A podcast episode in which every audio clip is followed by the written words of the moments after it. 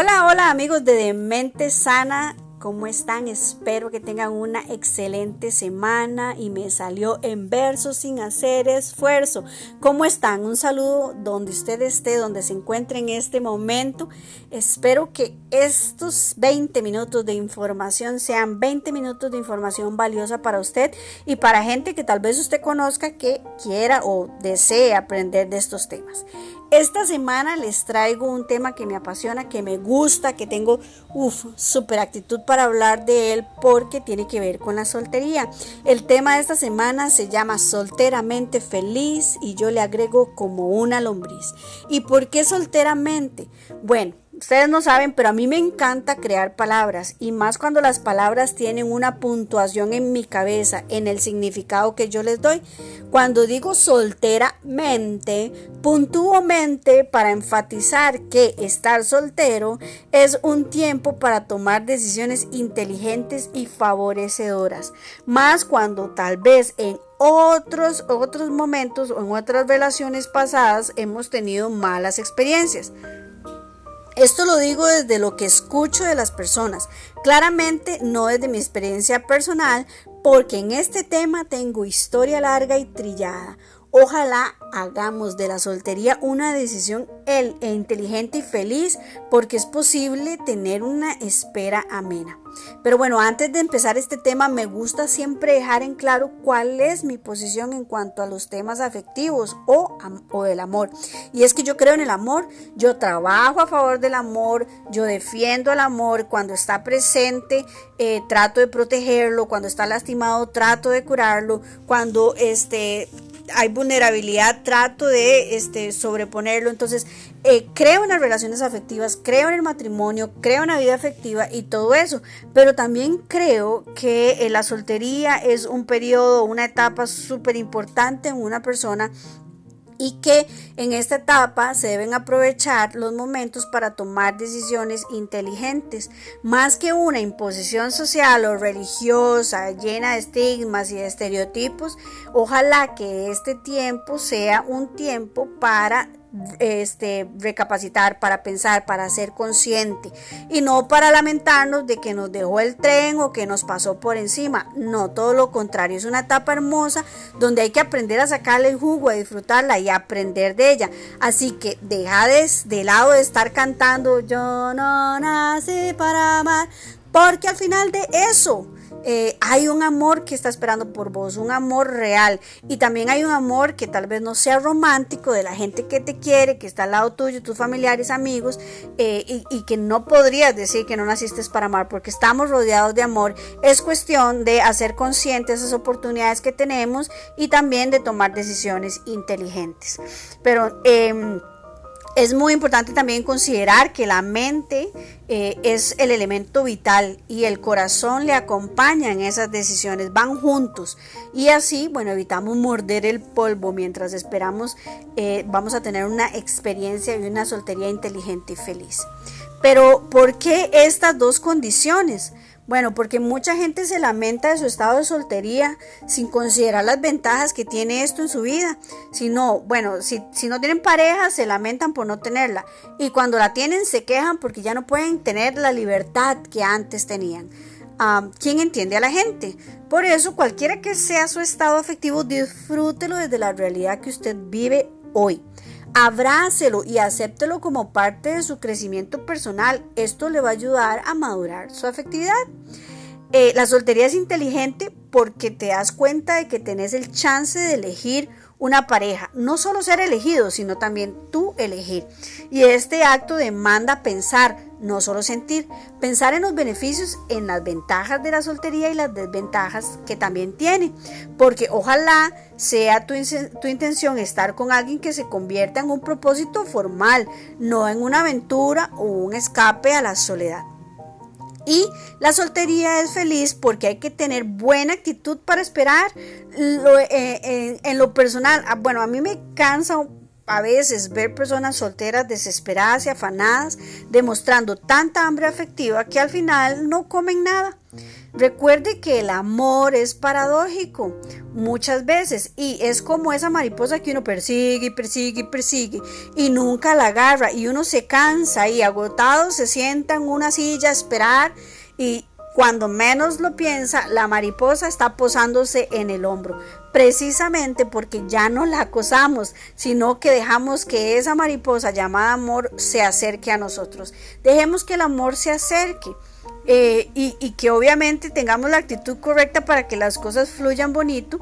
Y bueno, si usted dice ya tengo demasiado tiempo esperando y nada de mariposa y nada de mariposa, entonces muévanse a buscar opciones. Vamos, vamos, a moverse.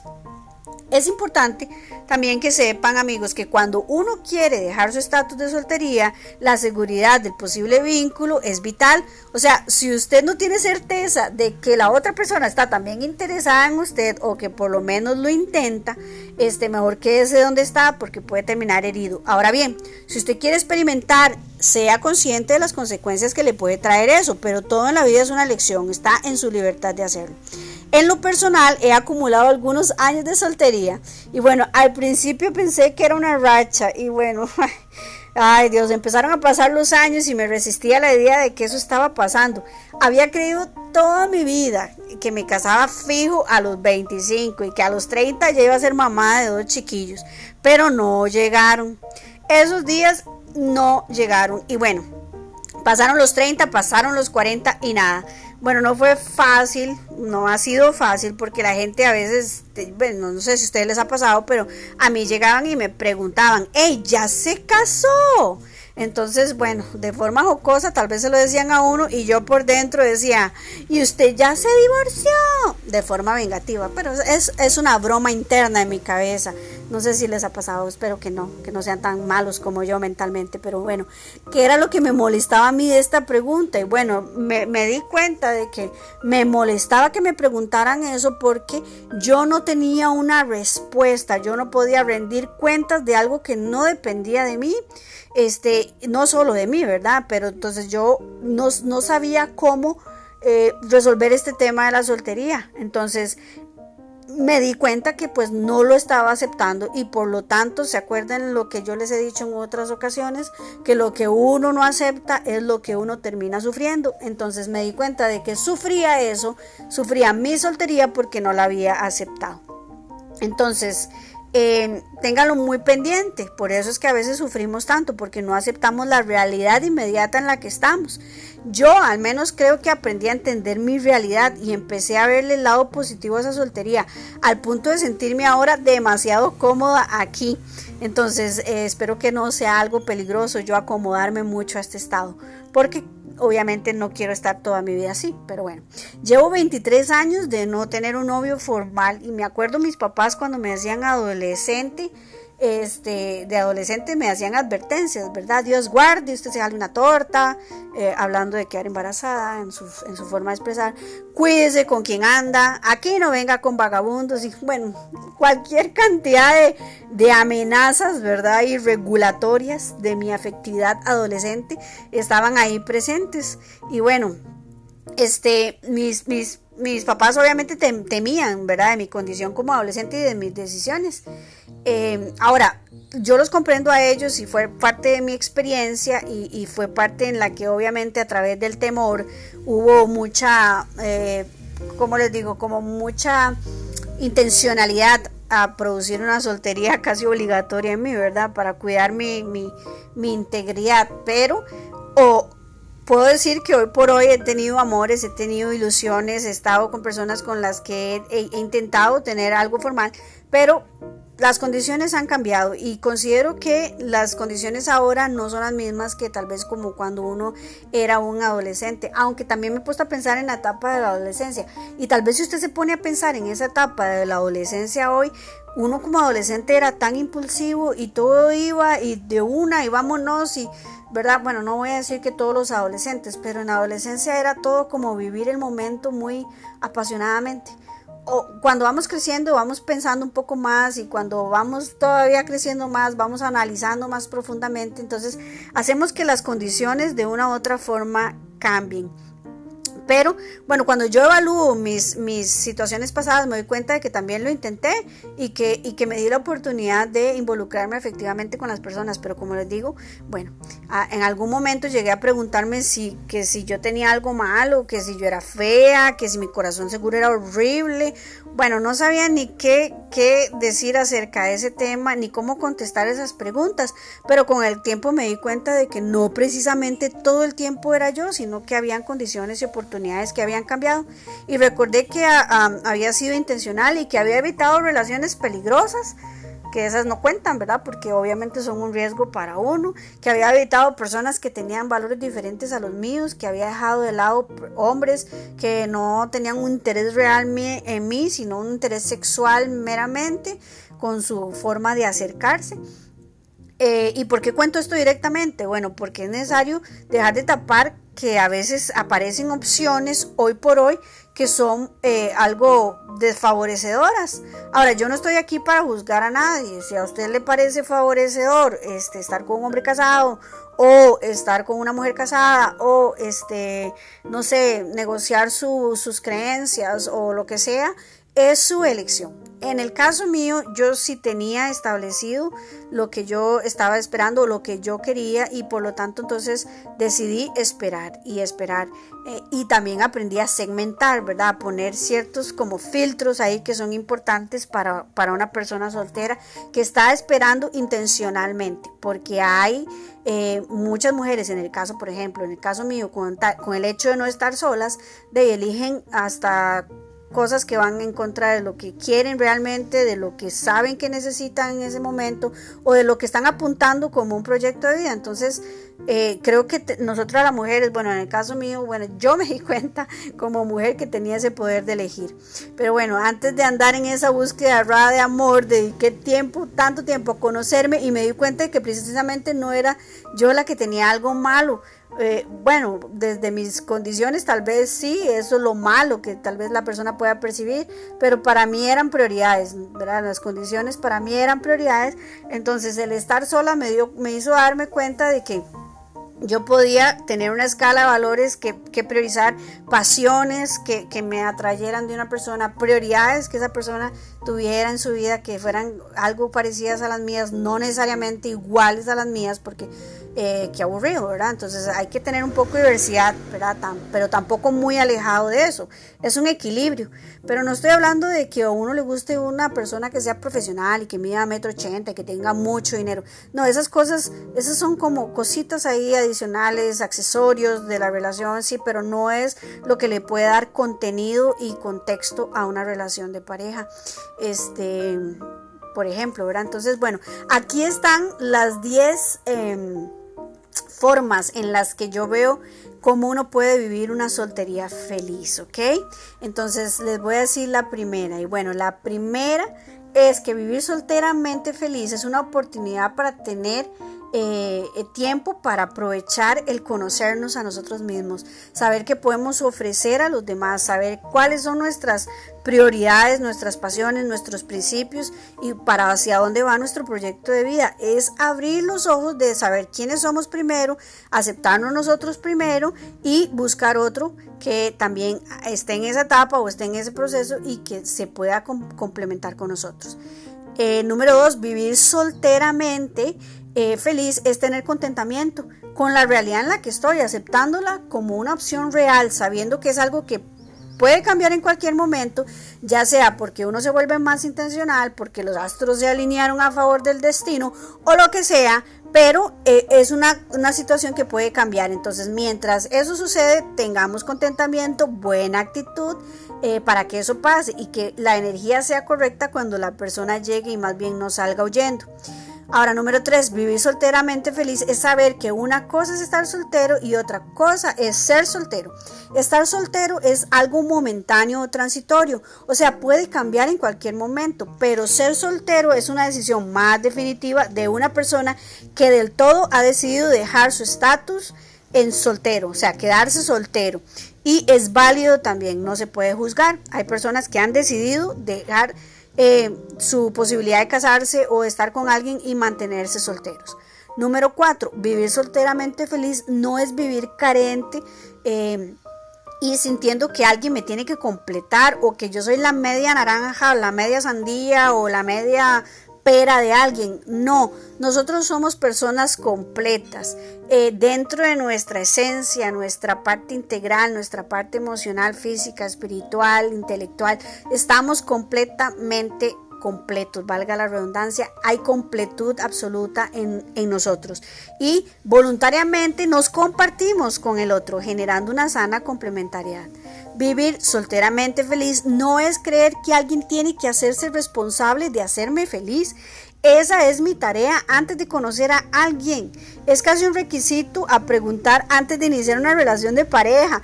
Y dirán ustedes, qué intensa Mónica con eso. No, no, es que sí, de verdad, qué bonito pudiera uno preguntarle a esa persona en ese momento, mira, ¿y vos te sentís feliz? ¿Vos estás feliz en este momento de tu vida? Entonces, partiendo de que la felicidad no es un fin, es un proceso diario. Entonces esa persona te podría contestar cómo se siente en ese proceso a ese día. 6. Vivir solteramente feliz es poder aprender lo que significa amar a una persona con compromiso. O sea, amarla con una promesa que apunta a estar en una relación donde uno se va a esmerar en tratar de cumplir eh, la expectativa que esa persona voluntariamente haya puesto en uno. Eh, pero es, bueno generar expectativas o no. Es que hay una expectativa inicial, no vas a estar en una relación de pareja ahí a, a lo que pase o lo que suceda. No, siempre hay una expectativa inicial y ojalá que... Eh, el tener esa promesa, esa seguridad, esa cercanía, esa certeza con esa, esa persona, aleje toda incertidumbre y toda inseguridad del vínculo. Número 7. Vivir solteramente feliz es entender que la soltería no implica vivir odiando la soledad, sino más bien haciéndola una aliada para entrar en lo más profundo de uno mismo, usándola como un recurso de autoconocimiento. Y bueno, aquí Oscar Wilde, o Wilde, no sé cómo se pronunciará, dijo, creo que es muy saludable pasar tiempo solo. Necesita uno saber estar solo y no estar definido por otra persona. Y qué poderoso es eso, de verdad, porque yo hace poco lo escribí. Quien no sabe quién es, no sabe lo que quiere, no sabe lo que está apuntando que ojalá la soledad se convierta en un recurso para autoconocernos. Número 8. Vivir solteramente feliz no es resignarte a quedarte así cuando no es lo que quieres. Fuimos diseñados para estar con otras personas. No es bueno estar solo, es mejor dos que uno. Es bueno que tengamos con quien eh, amar, a alguien a quien amar en nuestro corazón, alguien con quien contar en nuestras vidas. Entonces, no te resignes busca opciones, ¿ok? 9. Vivir solamente, solteramente feliz es vivir libre de paradigmas sociales que presionan nuestro reloj biológico, nuestro estatus financiero, que si tengo que tener casa o no tengo que tener casa, nuestra apariencia física, que estoy gordo, que estoy flaco, que estoy, como que como sea que sea usted. Usted es el mismo aquí y en China y en Pakistán y donde sea que usted está. Así como usted es, es único y digno de ser amado. Y alguien va a amarte tal y como sos. Vivir solteramente feliz es aprender a tener esperanza y fe en que hay alguien allá afuera esperando coincidir en el momento adecuado con vos. Entonces, tienes que tener fe y esperanza. Ánimo.